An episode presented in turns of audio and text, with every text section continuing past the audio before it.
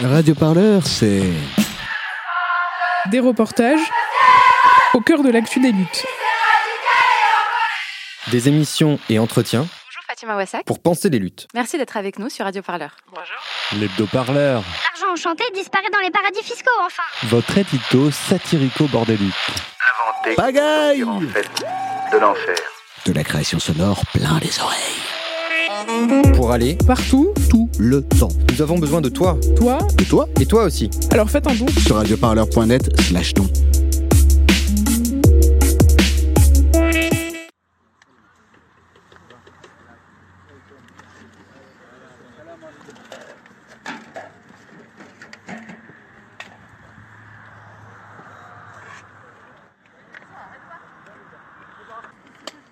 À Grande-Sainte, dans les sous-bois du Puy-Touc, des campements informels se sont installés. Sous des bâches et des tentes dorment des personnes exilées qui ont pour but de passer en Angleterre. Les associations, nombreuses ici, se relaient, notamment pour assurer chaque jour la distribution de repas chauds.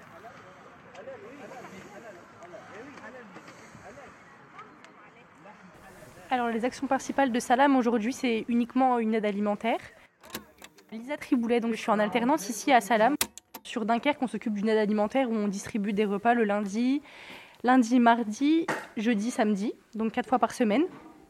Uniquement le midi, donc euh, on a des cuisines, des locaux où euh, des bénévoles cuisinent euh, sur ces jours de distribution. Donc ça marche avec des partenariats, de la nourriture qu'on récupère de, eh ben, commerçants qui nous les donnent, etc. Et donc qui est cuisiné ici dans, dans les locaux. Il y a aussi la même association à Calais, donc eux qui sont un peu plus larges, ils s'occupent un peu plus des vêtements, etc. Et nous, il y a d'autres associations qui s'occupent euh, de l'aide matérielle sur euh, Dunkerque. Salam est né en 2002. Les statuts étaient déposés le 31 mai 2003 en sous-préfecture à Calais, après la destruction du camp de Sangatte. Claire Milo, je suis euh, secrétaire générale de Salam et voilà, ça fait 11 ans que je suis à Salam. Le camp de Sangatte, il a été ouvert en 99 à Calais. Euh, C'était encore euh, un gouvernement socialiste et il a existé de, euh, donc de 99 jusqu'au 5 novembre 2002 où M. Sarkozy a pensé que s'il y avait tant de gens à Calais, c'est parce qu'il y avait un centre d'accueil qui était trop confortable. La fameuse théorie de l'appel d'air. Les gens, ils arrivaient de Kaboul parce qu'il y avait des douches chaudes à Calais, en gros. Et qu'il allait suffire de fermer le camp de Sangatte pour que les migrants disparaissent. Et euh, en donc, euh, novembre 2002, le camp a été détruit, rasé. Et donc, évidemment, les gens, euh, au lieu de disparaître complètement du littoral, ben, ils se sont trouvés là, sous des buissons, à dormir euh, n'importe comment, n'importe où. Et donc, des gens sont trouvés, qui les voyaient, sont trouvés à leur porter à manger. Des... Notre président actuel, encore, euh, Jean-Claude, il, faisait cuire du riz dans son garage, sur un trépied. Une grande marmite à la maison pour quand on a toute la famille. Et donc, c'était des marmites comme ça que les gens faisaient cuire avec du riz, des lentilles, euh, ce qu'ils pouvaient, puis qu'ils emmenaient là où ils avaient repéré du monde. Et à force de se trouver par hasard ensemble, ils ont décidé de faire une association. Parce qu'on est plus fort pour l'organisation, parce qu'on est plus fort devant les autorités. Si on ne représente pas qu'un individu.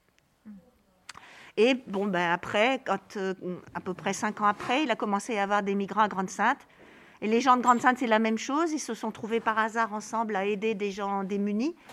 Et eux, ils se sont dit, euh, on va pas faire une nouvelle association, on va accrocher une qui existe déjà pour euh, profiter de l'expérience et puis pour être plus fort. Parce que si on rajoute 20 per- si on fait une asso de 20 personnes, bah, elle est toute petite, faible. Et si on s'ajoute à une asso qui a déjà, je sais pas combien il y avait déjà à l'époque, mais au moins plusieurs dizaines, on est tout de suite plus fort. Comment ça se passe en ce moment, notamment sur les campements à Grande-Sainte C'est des tentes, c'est des bâches, c'est comment un peu les, les logements euh, sur place? De ce que vous, vous voyez au moment des distributions. hein. Alors c'est des tentes quand elles sont pas détruites. C'est des bâches quand c'est pas détruit. Enfin là on les voyait par exemple euh, à midi sur le camp, ils essayaient de refaire un peu une tente avec des bâches qui leur ont été données. Euh, Il y a de plus en plus de contrôle en tout cas sur les camps donc, euh, et de destruction de- du même principe. Donc c'est très compliqué je pense pour eux de ce qui est au niveau d'hébergement. Ils font avec ce qu'ils ont, avec ce qu'ils peuvent récupérer. Ils récupèrent des tentes, mais si elles sont détruites, bah, en ce moment, les contrôles, c'est environ deux fois par semaine. Donc généralement, ils ont du matériel ils ont du mal à avoir. Des tentes, ça coûte assez cher. Si elles sont détruites tout le temps, bah, après, ils en ont plus. Donc après, c'est des constructions qu'ils font avec des morceaux de tente, qui font, ils font des toiles avec des morceaux de tente qui restent, avec des bâches, avec euh, du bois. Enfin, ils essayent comme ils peuvent, mais je pense que tout le monde ne dort pas à l'abri en tout cas. C'est exactement la même chose à Calais. À Calais, ça fait depuis mars 2018 que c'est systématiquement tous les jours des destructions, des démantèlements avec euh, confiscation de matériel. La grosse différence à Grande-Sainte, c'est que la police est beaucoup moins brutale. Elle les réveille pas à coups de pied, elle les gaze pas. Alors bon, on peut dire c'est déjà ça. On les force pas, ils viennent avec des bus pour proposer des mises à l'abri, mais des mises à l'abri qui sont toujours à plus de 30 km. Donc pour des gens qui veulent passer en Angleterre, euh, c'est pas une bonne solution. Et à Grande-Sainte, on les force pas à monter dans les bus, mais on prend les tentes et les bâches sous lesquelles ils dorment. C'est-à-dire que c'est une manière euh, détournée de les obliger à partir. C'est c'est de toute façon affreux. Là, moi, j'en suis à dire aux gens, fait des années qu'on demande des tentes, et maintenant, je dis aux gens, n'achetez pas de tentes, achetez des bâches. Parce qu'une tente, ça coûte euh, à Decathlon en moyenne 30 euros.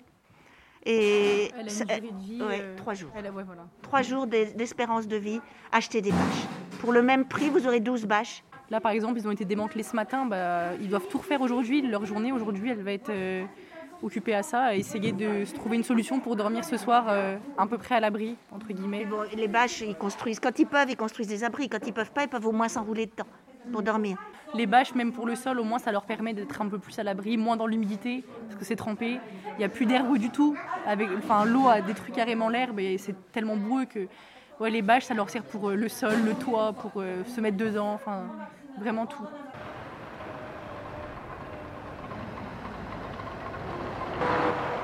Rabert est kurde. Il est à Grande-Sainte depuis un mois. Il raconte le froid et les conditions de vie difficiles. On est dans une mauvaise situation.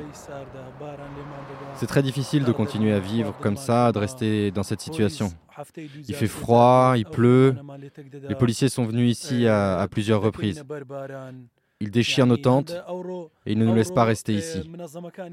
Aujourd'hui aussi, pour la première fois, ils ont interdit aux associations de, venir nous aider. Je ne connais pas les noms, mais il y avait bien quelques associations qui nous aidaient, qui nous donnent de la nourriture, des vêtements ou des chaussures encore. Du coup, la police vient très très souvent sur le camp. Et comment ça se passe quand la police est là? Qu'est-ce qui se passe un peu? Les policiers viennent ici au moins 3-4 fois par semaine. Ils confisquent les tentes et nos affaires personnelles. Mais je ne veux pas en dire plus parce qu'on a tous peur ici. Est-ce que euh, vous avez déjà bénéficié de- d'aide à l'hébergement? Est-ce que vous, êtes passé, vous avez passé des nuits dans des hôtels Ou est-ce que c'est compliqué d'avoir des nuits à l'hôtel? Non, rien du tout. Jusqu'à aujourd'hui, rien. On est toujours sous la même tente. Là, d'être euh, à Grande-Sainte, est-ce que l'objectif c'est de passer en Angleterre? Oui, c'est ça. Pour moi, le but, c'est d'aller en Angleterre. Je veux aller en Angleterre parce que je veux avoir des papiers. Et c'est sûr que ça va plus vite par rapport à la France. C'est plus facile de demander l'asile là-bas en Angleterre. Et je vais obtenir des aides aussi beaucoup plus facilement. L'allocation au logement, par exemple, qui s'obtient beaucoup plus facilement qu'en qu'en France, qu'en Allemagne ou dans d'autres pays européens.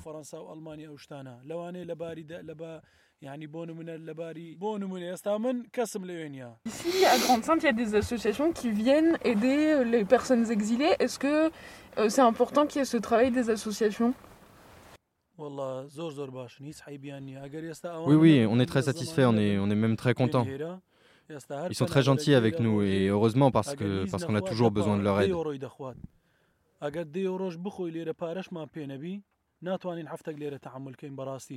C'est quoi un peu les conditions euh, ici Euh, Par exemple, comment euh, vous cuisinez et comment vous vous douchez, comment vous dormez? C'est quoi un peu les conditions de vie ici? Avec la plupart des personnes qui sont ici avec moi, on dort là, dans des tentes ou avec des sacs de couchage, des couvertures. Si quelqu'un n'a pas ces choses-là, alors il lui faut dormir dehors, sans rien. Pour les toilettes Et Pour les toilettes, on fait dans la nature. De toute façon, il n'y a pas de toilettes ici. Et puis pour l'hygiène, toutes les une ou deux semaines, on va dans un hôtel pour se doucher et puis voilà, c'est tout. Pour se nourrir, bah, c'est les associations qui font des distributions chaque jour. De toute façon, il n'y a rien d'autre pour se nourrir ici. Pour moi et pour toutes les autres personnes ici, le plus important, c'est vraiment d'avoir un hébergement, un abri. L'hébergement, c'est le plus important. On a besoin de, plus de place. J'ai déjà essayé d'appeler euh, à plusieurs reprises des associations, mais je n'ai rien obtenu jusqu'aujourd'hui. Vraiment, vraiment, le plus important, c'est ça, l'hébergement. Il fait froid dehors.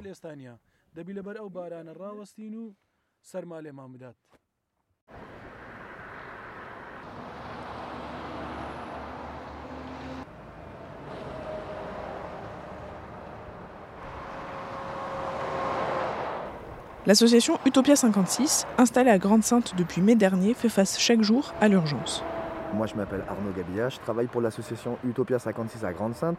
Donc, euh, ici sur Grande-Sainte, Utopia, euh, on travaille notamment sur deux, euh, deux missions. Notre première mission, c'est vraiment de faire de la distribution d'urgence pour les personnes qui sont nouvelles arrivants, les personnes qui reviennent de centres d'hébergement. On fonctionne vraiment sur du maraude, directement sur les camps, euh, auprès des personnes qui survivent ici dans la zone naturelle du Puitouk.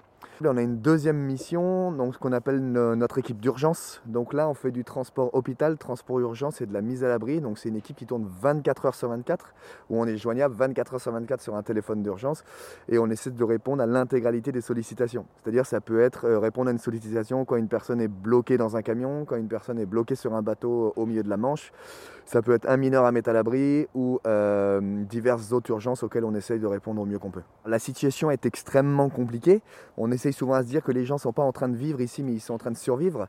Euh, actuellement, au niveau des hébergements, aujourd'hui, la seule solution d'hébergement viable qui est proposée, ce sont les euh, centres d'accueil et d'examen de la situation qui sont mis à disposition euh, par euh, l'AFEJ, association mandatée par l'État. Donc ces centres d'accueil et d'examen de la situation, ils sont à Lille, donc ces CAES sont à Lille, donc pas du tout adaptés à des personnes qui se retrouvent bloquées à la frontière et qui souhaitent, euh, enfin qui sont dans une, dans, une, dans une optique de passage malheureusement, parce que la plupart sont dublinés et n'ont pas de solution pour rester en France.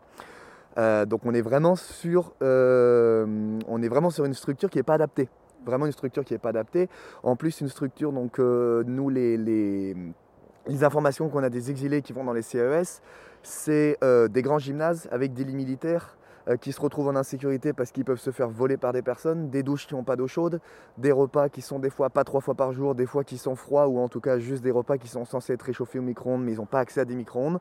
Donc des, des- des conditions d'accueil qui sont juste horribles, qui sont juste horribles. Et on a beaucoup de personnes qui nous disent qu'ils préfèrent vivre dans la forêt plutôt que d'aller dans ces centres où ils sont considérés plus bactères et ils se retrouvent avec des personnes qu'ils connaissent pas. Et euh, quand on voit que des gens préfèrent survivre dans la boue et dans la forêt plutôt que d'aller dans ces centres, ça nous fait vraiment peur de la qualité de ces centres. Principalement ici, c'est des personnes kurdes euh, qui arrivent. Euh, on a aussi un petit peu d'Afghans, Pakistanais, Syriens. Maintenant, on a des Vietnamiens qui commencent à s'installer aussi. Euh, donc voilà, donc c'est beaucoup moins hétéroclite qu'à Calais, où on a beaucoup plus de, communautés différentes. Ici, il y a vraiment une majorité kurde. Alors l'intégralité des personnes qui se trouvent ici, enfin l'intégralité c'est peut-être une généralité, euh, mais la plus grosse majorité des personnes qui se trouvent ici ont pour objectif de passer en Angleterre. Pour l'instant, vous pouvez pas passer. On peut savoir ce qui se passe, monsieur? Vous venez de le dire, une c'est pas une expulsion, c'est une mise à l'abri. D'accord, c'est une mise à l'abri. Vous avez une base légale pour la mise à l'abri Il y a une...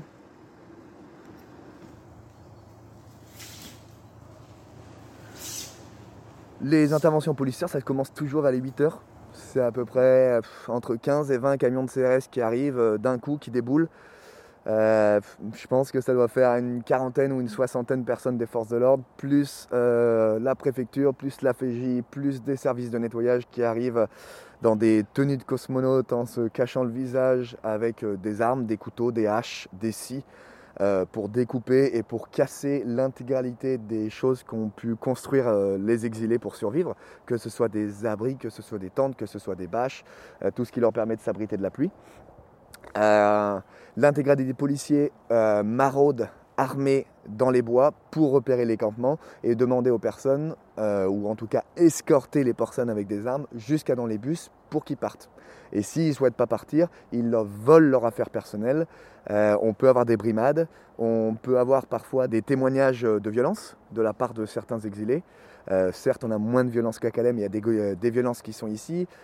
À Grande-Sainte, nous ici, c'est trois expulsions par semaine qui sont faites par des hommes armés, des hommes qui sont armés d'armes de guerre, les mêmes qu'on peut voir en Syrie ou en Irak en fait, euh, et qui font ce qu'ils appellent des mises à l'abri, euh, des mises à l'abri, mais en fait, euh, quand une personne se retrouve encerclée par 5, 6, 7, 10 personnes armées qui leur demandent de monter dans un bus, en fait, les gens n'ont pas le choix.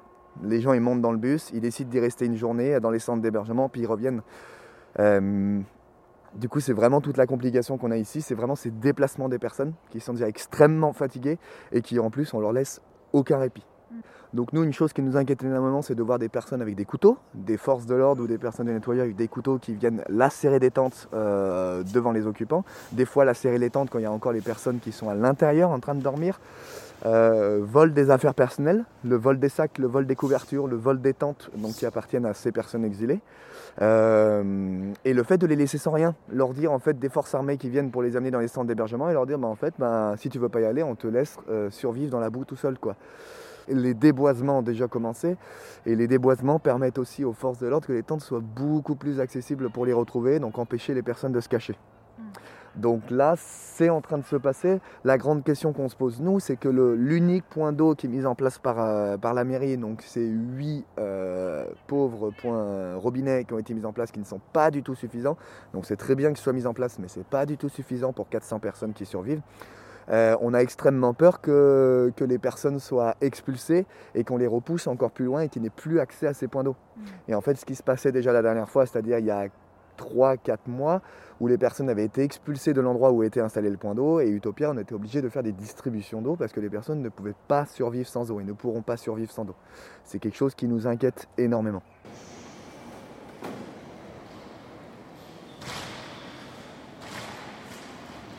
À la mairie de Grande-Sainte, le dossier des personnes exilées est qualifié de frustrant et difficile. La nouvelle municipalité, installée depuis mars 2020, explique ses actions. Alors la situation euh, à ce jour, euh, on a euh, essentiellement des personnes qui sont dans les sous-bois du Puitouk. ils sont principalement localisés là, sur la commune de Grande-Sainte. Hélène Verriel, directrice générale adjointe du pôle lien social et vie locale à la mairie de Grande-Sainte. Selon les assauts et les chiffres que l'on peut obtenir de la police municipale ou de la police, on serait entre 150 et 300 personnes selon les jours, parce que on sait que le week-end, il y a plus de monde que la semaine en fonction des passages. Ça reste toujours assez compliqué euh, d'identifier le nombre exact. Moi, ce qui me semble être un indicateur intéressant, c'est en général quand on connaît par le biais des associations le nombre de repas servis. En général, c'est un bon indicateur. Conditions de vie, on, les connaît, on mhm. sait qu'elles sont pas favorables, elles sont pas bonnes, et en même temps, on s'appuie aussi sur euh, une possibilité de départ chaque jour de la semaine, mhm. euh, qui est organisée par l'État. L'État ayant euh, des places à disposition des, des personnes qui le souhaitent pour rejoindre des CAO, des CAES, les centres d'hébergement hein, euh, qui sont euh, gérés euh, par des associations ou des opérateurs mandatés par l'État et qui permettent une offre proposée chaque jour par un opérateur de l'État qui est la FEJ. Donc des personnes sont présentes sur le, territoire, dans les sous-bois chaque jour et proposent, selon les places disponibles, des possibilités de départ aux familles, aux hommes seuls, euh, en fonction des compositions familiales et des, besoins. Alors on a fait une, expérimentation, une tentative pour euh, justement permettre euh, d'avoir des toilettes sur place par le biais de toilettes sèches. Parce que d'implanter des toilettes en plein sous-bois, c'est compliqué tactiquement. Et donc une des, hypothèses, c'était de pouvoir déployer des toilettes sèches sur le site. Euh, il s'avère que c'est pas concluant. Hein. on est d'accord sur le fait que ça soit pas concluant, puisque très vite ces toilettes ont été euh, pris d'assaut. Euh, on imagine par des passeurs, des personnes qui ont un peu plus d'influence peut-être.